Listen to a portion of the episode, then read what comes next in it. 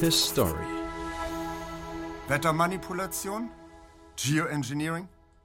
Gibt's schon lange. In der heutigen Folge von History wollen wir uns mit der Geschichte der Wettermanipulation beschäftigen. Sie haben richtig gehört. Schon seit vielen Jahrzehnten wird unser Wetter auf Veranlassung von Politikern, Militärs, Landwirten und cleveren Geschäftsleuten auf technischem und chemischem Wege massiv beeinflusst. Schauen wir aber zuerst nach China.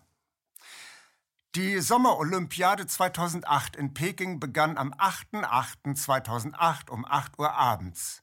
Die magische Zahl 8 verheißt den Chinesen Wohlstand und Zuversicht. Die vierstündige Eröffnungsfeier ließ an Wohlstand und Zuversicht nichts zu wünschen übrig. 92.000 Zuschauer sahen 14.000 Akteuren zu. Astronauten und niedliche kleine Mädchen flogen elegant durch die Arena. China ist wieder wer. Heerscharen zeigten, was kluge Chinesen alles erfunden haben. Das Papier, die Raketen und nicht zu vergessen das Feuerwerk. Eine besondere Freude für jeden Chinesen, wenn es in der Luft ordentlich böllert und blitzt. Die Pyrotechniker in Peking haben unvergessliche Feuerwerksformationen gezaubert. Man stelle sich einmal vor, es hätte in Strömen geregnet und statt feurigen Strahlen Zaubers hätte nur der Schwefel vor sich hingekuckelt. Wenn Hunderte von Millionen Dollar Produktionskosten im himmlischen Wasserschwall verdampft wären. Doch keine Sorge. Die Planer des chinesischen Megasportereignisses überließen nichts dem Zufall. Auch das launische Wetter hatte sich den chinesischen Technokraten zu fügen. Um dem Schiedwetter die rote Karte zu zeigen, haben die Chinesen schon vor längerer Zeit eigene regionale Wetterbehörden eingerichtet. Man begnügt sich nicht mit möglichst akkuraten Wettervorhersagen. Allein im Bezirk Peking sollen laut Wikipedia 35.000 Beamte damit beauftragt sein, Regen auf Wunsch an einem bestimmten Ort zu einer genau bestimmten Zeit fallen zu lassen. Die Chinesen können zwar aus strahlend blauem Himmel keine tobenden grauen Regenwolken zaubern, aber sie können eine dunkle Regenfront, die auf Peking zusteuert, bereits vor der ehrwürdigen Hauptstadt zum Abregnen bringen. Auf diese Weise kam kein Regen beim Freiluftspektakel im Olympiastadion an. Die Bewohner der Vororte von Peking waren sicher nicht erbost, als der Regen auf ihre Dächer platterte, denn sie konnten ja im Fernsehen die regenfreie Pracht und Herrlichkeit ihrer Nation bei dieser prunkvollen Sommerolympiade bestaunen. Die Chinesen sind stolz auf ihre Fähigkeit, Regen zu zaubern. Die amtliche Nachrichtenagentur Xinhua veröffentlichte exakte Zahlen. Die Wetterstreitmacht verfügt über genau 6.781 Artilleriegeschütze und 4.110 Raketenabschussrampen. Vom Boden aus schießen die Wetterkrieger die chemische Substanz Silberjodid in die Wolken. Die Atmosphäre ist voller kleiner Teilchen. Um diese Teilchen herum kondensiert Wasser. Und wenn dieses Wasser vereist, sind die Klümpchen schwerer als Luft und fallen zu Boden. Das ist etwas vereinfacht gesagt nichts anderes als Regen. Und Silberjodid fördert Kondensation um die Partikel herum. Man kann aber auch mit Flugzeugen in die Wolken aufsteigen und in die Wolken aus feinen Düsen Silberjodid sprühen. Laut Xinhua sind von 1995 bis 2003 exakt 4231 Mal Flugzeuge in die Wolken eingetaucht, um Silberjodid zu sprühen. Das ergab in dem von Dürren nicht gerade verschonten Reich der Mitte ein Plus von 210 Milliarden Kubikmetern Regenwasser zusätzlich. Manchmal jedoch unterlaufen auch den chinesischen Wetterzauberern peinliche Missgeschicke. Ein Jahr nach der großen Olympiaschau in der Nacht vom 31. Oktober zum 1. November 2009 schossen die Wetterbeamten gigantische Mengen von Chemikalien in die Wolken. Es galt, eine Dürre im Umkreis von Peking zu beenden. Statt satten Regens versank die Hauptstadt für Stunden im Schnee. Die Leute froren in ihren Häusern. 200 Starts vom Flughafen waren verspätet oder wurden annulliert. PKWs blieben im Schnee stecken. Aber auch in der Sowjetunion war es gängige Praxis, Regen mit Chemikalien aus den Wolken zu wringen. Während die Chinesen ungeniert mit ihren Wettermanipulationen angeben und die Amerikaner mit Regenzauber viel Geld verdienen, das Ganze aber nicht an die große Glocke hängen, haben Sowjetkommunisten ihre chemischen Wolkenimpfungen vollkommen geheim gehalten. Fanden Truppenparaden in Moskau statt, so entließen die präparierten Wolken ihr Wasser zuverlässig vor den Toren der Hauptstadt. Im Jahre 2006 lud die russische Regierung tapfere Piloten, die 1986 in Tschernobyl Rettungseinsätze rund um den explodierten Atommeiler geflogen hatten, zu einer Feier in Moskau ein. Ausgezeichnet wurden jene Piloten, die in Tschernobyl Silberjodid in die Wolken gesprüht hatten. Die Wolken über der verstrahlten Kraftwerksruine hätten radioaktiv verseuchtes Wasser mit dem Wind bis nach Moskau und in andere russische Großstädte transportieren können. Die mit Silberjodid geimpften Wolken regneten ihre tödliche Fracht nunmehr in der Umgebung des geplatzten Atomkraftwerks ab. Millionen Menschenleben in größerer Entfernung sind gerettet worden. Auf Kosten der Menschen in Weißrussland, besonders rund um die Stadt Gormel. Zeugen berichten von schwarzen Streifen, die aus den russischen Flugzeugen kamen. Die Bewohner in Weißrussland bekamen eine radioaktive Dosis verpasst, die das 30-fache der normalen Werte enthielt. Niemand wurde gewarnt. Doch die Wiege der Wettermanipulation steht unstreitig in den Vereinigten Staaten von Amerika. Die ersten Regenmacher zeigten ihre Künste neben Gauklern und Quacksalbern auf Messen und Jahrmärkten. Einer von ihnen war Charles Mallory Hatfield, im Hauptberuf Vertreter für Nähmaschinen. Seit 1902 trat Hatfield in verschiedenen Städten der USA auf, unter anderem in Los Angeles, wo nach seinem Einsatz ein lange ersehnter Regen losbrach. Hatfield pflegte bei seinen Auftritten ein großes weißes Zelt aufzubauen, in dem er seine chemischen Mischungen ansetzte, während sein Bruder Paul wie Cerberus vor dem Zelt stand und aufpasste, dass niemand Charlie zugucken konnte. Dann begab sich Hatfield auf eine Art von Hochsitz, goss seine Mixturen in eine Wanne. Die Brühe sollte nun in der Atmosphäre verdunsten. Hatfield ging durchaus wissenschaftlich vor. Er studierte die Wetterkarten hatte sich ein Wissen über Wetterverläufe angeeignet und trat immer dann auf, wenn eine Dürre schon sehr lange angehalten hatte und ein Wetterumschwung bevorstand. 1916 wurde Hatfield von den Stadtvätern im kalifornischen San Diego für 10.000 Dollar angeheuert. Ein Süßwasserstaudamm war nur noch zu einem Drittel voll und Hatfield sollte den Regen herbeizaubern, damit das Becken wieder gefüllt wird. Tatsächlich kam auch Regen nach Hatfields Intervention. Aber die Geister, die ich rief, der Regen hörte gar nicht mehr auf und die allgemeine Erleichterung schlug recht schnell in Unruhe und schließlich in blankes Entsetzen um. Der Damm brach, San Diego ertrank in den Fluten. Schließlich waren Dutzende von Toten zu beklagen. Als Hatfield trotzdem ungerührt seine Gage bei den Stadtfedern einstreichen wollte, sagten sie zu ihm, gut, wir können dir die 10.000 Dollar geben, aber damit treten wir dann auch alle Schadensersatzklagen an dich ab. Hatfield verzichtete lieber und verlagerte seine Aktivitäten nach Kanada und Italien. Doch bald beschäftigten sich auch anerkannte Wissenschaftler mit den Potenzialen der Wettermanipulation.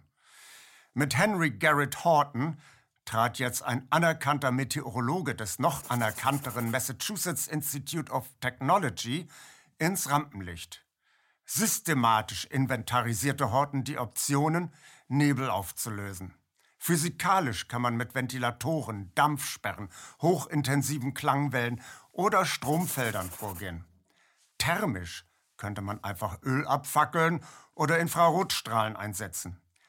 Die Chemie wiederum hält Calciumchlorid, Silikongel, Schwefelsäure, starke Alkalien oder Calciumoxid bereit.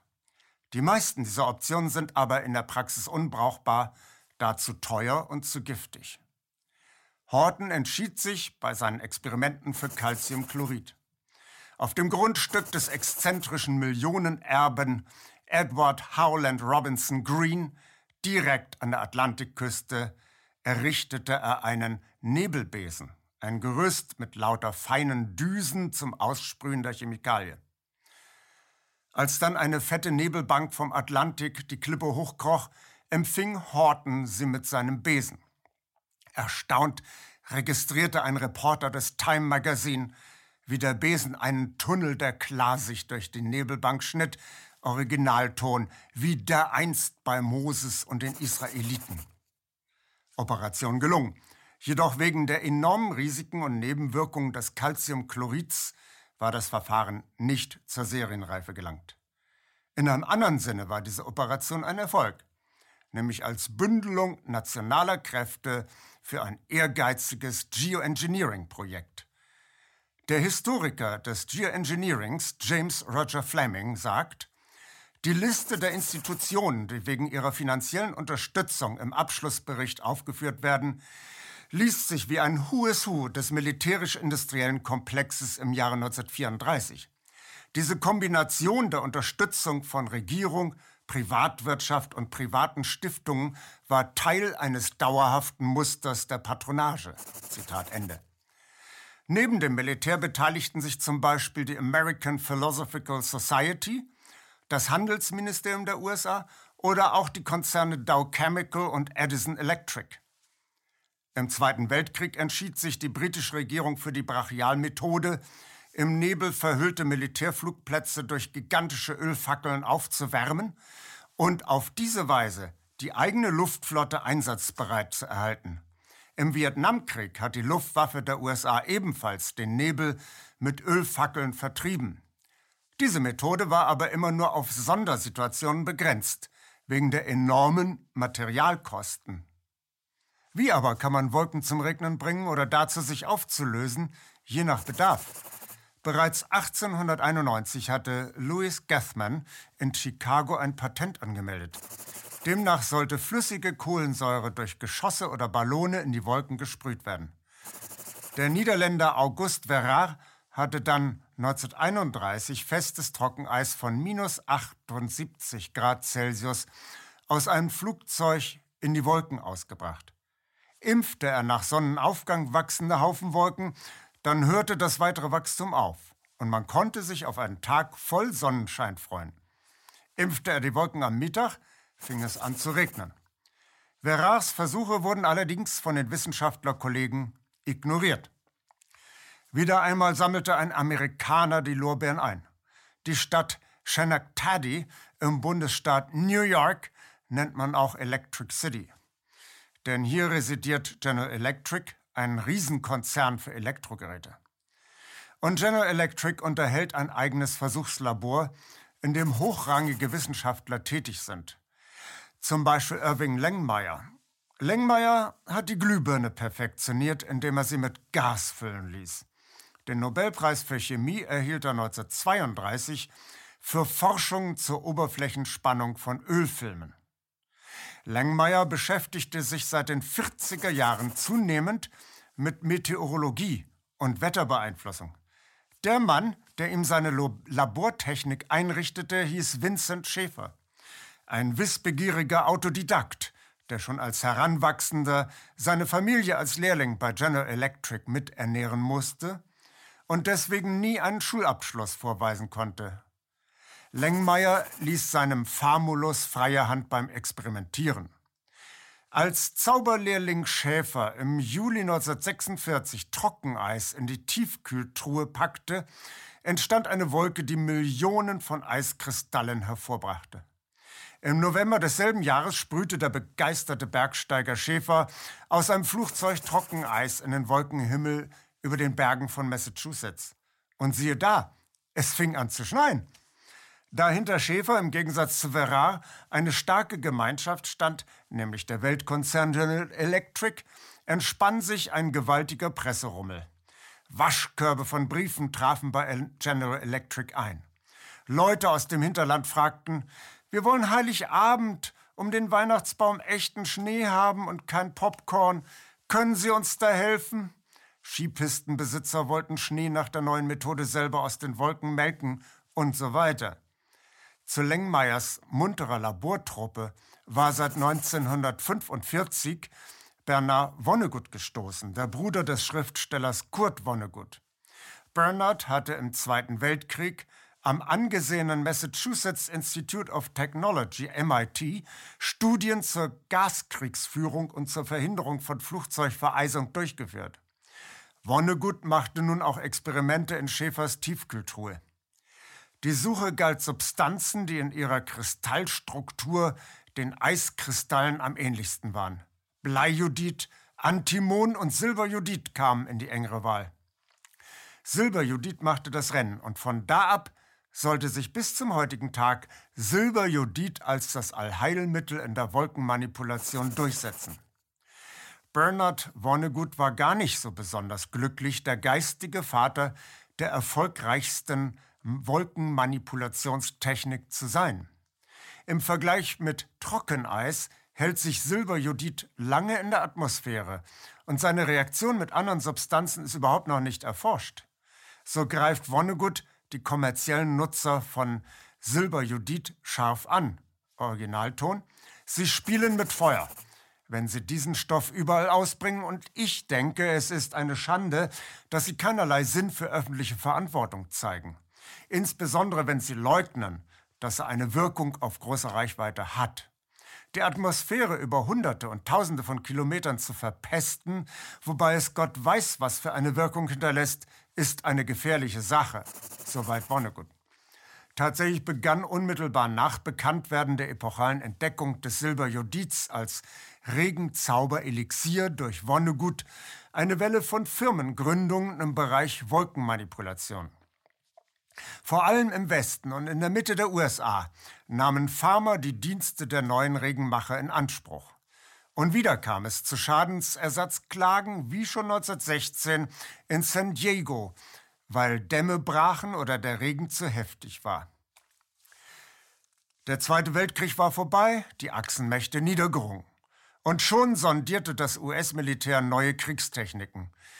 Nicht nur Atombomben waren von Interesse, auch das Wetter wurde als Waffe entdeckt. Das Project Cirrus war eine Versuchsreihe auf der Grundlage der Wolkenmanipulationen mit Trockeneis und Silberjodid. Zwischen 1947 und 1952 manipulierte die US-Luftwaffe Wolken im Bundesstaat New York, New Mexico, Puerto Rico sowie über dem Atlantischen Ozean. Angeblich ging es darum, gefährliche Hurrikane von menschlichen Siedlungen abzulenken. Um den Hurricane King im Jahre 1947 abzuschwächen, schossen Flugzeuge 80 Pfund Trockeneis in die Wolken. Es darf bezweifelt werden, ob das Militär tatsächlich nur den Schutz der Bevölkerung im Sinn hatte. Eine Studie aus jenen Jahren nimmt kein Blatt vor den Mund. Zweck von Project Cirrus sei es, feindliche Truppen in Schnee und Regen festfahren zu lassen, Flugpisten so kostengünstig wie möglich vom Nebel zu befreien, sowie angefachte Stürme mit bakteriellem oder radioaktivem Material zu infizieren. 1951 trafen sich die Chefs der US-Streitkräfte beim legendären Weltkriegsgeneral Omar Bradley zum Ad-hoc Committee on Artificial Cloud Nucleation, also dem Ausschuss für künstliche Wolkenkondensationskernbildung. Den Vorsitz führte der Norweger Sverre Pettersen. Mit verschiedensten Techniken wurden daraufhin die Wolken in Westdeutschland oder über Grönland traktiert. Jene frühen 50er Jahre erlebten eine Reihe von extremen Experimenten mit Atombomben, Wasserstoffbomben und unethischen Menschenversuchen. Ungeniert wurde die Umwelt zum Versuchsfeld für Dr. Seltsam und seine Freunde. Die meteorologischen Auswirkungen von Atombombenversuchen wurden untersucht. Man versuchte Kondensstreifen zu unterdrücken und schoss kleine taktische Raketen zur Wolkenimpfung in die Luft. Der US-Kongress in Washington richtete 1953 ein Advisory Committee on Weather Control ein, also einen beratenden Ausschuss zur Wettersteuerung. Der Ausschussvorsitzende Howard T. Orville berichtete 1954 in der Zeitschrift Colliers unter dem Titel Das Wetter in Ordnung bringen über die Gedankenspiele der ehrwürdigen Abgeordneten. Hierbei deutete, deutete Orwell an, dass man zukünftig unliebsame Staaten mit manipuliertem Wetter zur Raison bringen könne. 1954 erlebte Project Cirrus mit dem Nachfolgeprojekt Storm Fury eine Steigerung. Die Hurricane Carol, Edna und Hazel sollten abgeschwächt werden. Dem Hurricane Daisy rückten die Wetterkrieger mit starken Dosen Silberjodid zu Leibe, um die wilde Dame von Floridas Küste abzulenken. 1963 protestierte sogar der kubanische Führer Fidel Castro, die USA hätten den Hurricane Flora nach Kuba abgeschoben und Mexiko beschwerte sich, die nördlichen Nachbarn hätten ihnen eine Dürre beschert. Während im Fall von Kuba und Mexiko die Urheberschaft nicht eindeutig geklärt werden konnte, ist der Zusammenhang zwischen Wettermanipulationen der US-Streitkräfte und dem Wettergeschehen im Vietnamkrieg amtlich bestätigt. Schon die Franzosen hatten vor ihrem Debakel von Dien Bien Phu 1954 versucht, die Vietnamesen mit manipuliertem Regen zu lähmen. Zwischen 1966 und 1972 hatten die US-Streitkräfte den Vietcong enormen Extraregen beschert. Die vietnamesischen Widerstandskämpfer transportierten ihre Kriegsgüter auf Fahrrädern im Schutz des Dschungels auf dem sogenannten Ho Chi Minh-Pfad durch die Nachbarländer Laos und Kambodscha. Weil sich die Amerikaner mit Laos und Kambodscha nicht im Kriegszustand befanden, blieb nur die Möglichkeit, so viel Regen in die Gegend zu schicken, dass die Partisanen im Schlamm versinken. Wieder einmal impfte man die Wolken mit Silberjudit. Bei diesem Unternehmen mit dem Namen Project Popeye gelang es, die Monsunsaison um 30 Tage zu verlängern. Zudem hatte der US-Geheimdienst CIA über protestierenden Mönchen in Südvietnam Regen ausgebracht, um deren Demonstrationen buchstäblich ins Wasser fallen zu lassen. Es half indes nicht viel. Die USA verloren den Vietnamkrieg trotzdem. Zwar nicht militärisch, aber der Einsatz so vieler wehrpflichtiger Soldaten im tropischen Morast war auf die Dauer nicht durchzuhalten. Durch die berühmten Pentagon Papers, einer Sammlung von internen verteidigungspolitischen Dokumenten, die dank des Journalisten Seymour Hirsch an die Öffentlichkeit gebracht wurden, konnte man sich ein Bild machen von den Dimensionen, die die Wettermanipulation mittlerweile angenommen hatte. Die US-Bürger waren schockiert und empört. Der Druck der öffentlichen Meinung führte schließlich zu einer internationalen Konvention gegen Manipulation der Umwelt zu kriegerischen Zwecken. Auf der Ebene der Vereinten Nationen trat 1978 die als NMOD bezeichnete Konvention voller Name Prohibiting Environmental Modification as a Weapon of War in Kraft. Alle bedeutenden Nationen sind dieser Vereinbarung beigetreten. Zunächst einmal ist festzuhalten, die NMOD verbietet lediglich Wettermanipulationen zu kriegerischen Zwecken. Doch, so findet der Wetterhistoriker James, James Fleming, legitimiert die schwammige Ausdrucksweise die Anwendung von Wolkenimpfung in der Kriegsführung, die Umleitung von Hurricane sowie andere Techniken auf niederer Reichweite. Sogenannte friedliche Wetter- und Klimamanipulationen sind bis dato nicht untersagt. Im Grunde war Enmut lediglich der Ansporn für die kriegerischen Großmächte, ihre Wettermanipulationen ab sofort subtiler, verfeinerter und ungleich diskreter durchzuführen als vor 1978. Seit jenem Datum sind wir auf Indizien angewiesen. Wir können ab jenem Zeitpunkt nur anhand von Thesen, Papieren der militärischen und zivilen Vordenker der Wetter- und Klimamanipulationsszene oder zeitgenössisch des Geoengineerings herausfiltern, was heutzutage möglich ist und was aktuell schon unternommen wird. Wir lernen aus der Vergangenheit, wie wir die Zukunft besser machen. His story. KenFM ist crowdfinanziert und unabhängig. Leiste deinen Beitrag zu freier Presse und unterstütze unsere Arbeit finanziell. Wenn du zukünftig keine Beiträge verpassen willst, abonniere den KenFM Newsletter und installiere dir die KenFM App für iPhone und Android. Weitere Informationen auf kenfm.de/support. Hallo Community. In diesem Video möchten wir euch das Thema Bitcoin ans Herz legen. Wir werden euch erklären, was Bitcoins sind, wie man damit bezahlen kann und welche Bedeutung diese Währung für KenFM hat. Viele von euch haben sicher schon von Bitcoin gehört oder nutzen es sogar privat. Wie ihr KenFM mit Bitcoins unterstützen könnt und warum das für uns aktuell sehr wichtig ist, verraten wir euch jetzt. Das ist ein Bitcoin. In Wirklichkeit existiert so ein Bitcoin aber gar nicht. Es gibt ihn nur virtuell im Internet als digitale Währung in einem digitalen Konto. Bitcoin ist eine sogenannte Kryptowährung, die bekannteste weltweit. Man kann damit via Computer oder Smartphone einkaufen, spenden oder sich gegenseitig Bitcoins zuschicken. Bitcoins kann man wie Währungen oder Edelmetalle zum aktuellen Wechselkurs kaufen, verkaufen oder von Freunden zugeschickt bekommen. Einzige Voraussetzung ein E-Wallet, zu Deutsch eine elektronische Geldbörse. Das ist ein Account oder Konto, über das man Bitcoins empfangen oder versenden kann. Wie ihr wisst, nutzen auch wir bei KenFM schon seit ein paar Jahren Bitcoin, damit wir im Notfall auch finanziell unabhängig bleiben können, zum Beispiel von Banken, die uns nicht mehr mögen. Da viele Banken mit unserer Berichterstattung nicht einverstanden sind und nicht im Zusammenhang mit KenFM genannt werden möchten, kam es in den letzten Monaten so weit, dass uns gar keine Bank mehr mag. Weshalb wir leider damit rechnen müssen, vom kompletten IBAN-Zahlungsverkehr ausgeschlossen zu werden. Deshalb der Appell an euch, Beschäftigt euch jetzt schon mit der Funktionsweise von Bitcoin, damit ihr uns auch im Notfall trotzdem weiter unterstützen könnt. Alles, was ihr dafür tun müsst, ist, eure bisherige Unterstützung in Euro einfach in Bitcoin an uns zu senden. Dazu legt ihr einfach eine kostenlose E-Wallet an, wandelt einen Betrag eurer Wahl in Bitcoin um und sendet uns diesen an unseren Bitcoin-Account. Den Link findet ihr unter jedem unserer Beiträge sowie unter diesem Video. Alternativ dazu könnt ihr aber auch diesen QR-Code mit eurem Smartphone scannen. Übrigens, eine detaillierte Schritt-für-Schritt-Anleitung haben wir zum Nachlesen für euch schon einmal vorbereitet. Ihr findet sie auf kenfm.de/bitcoin.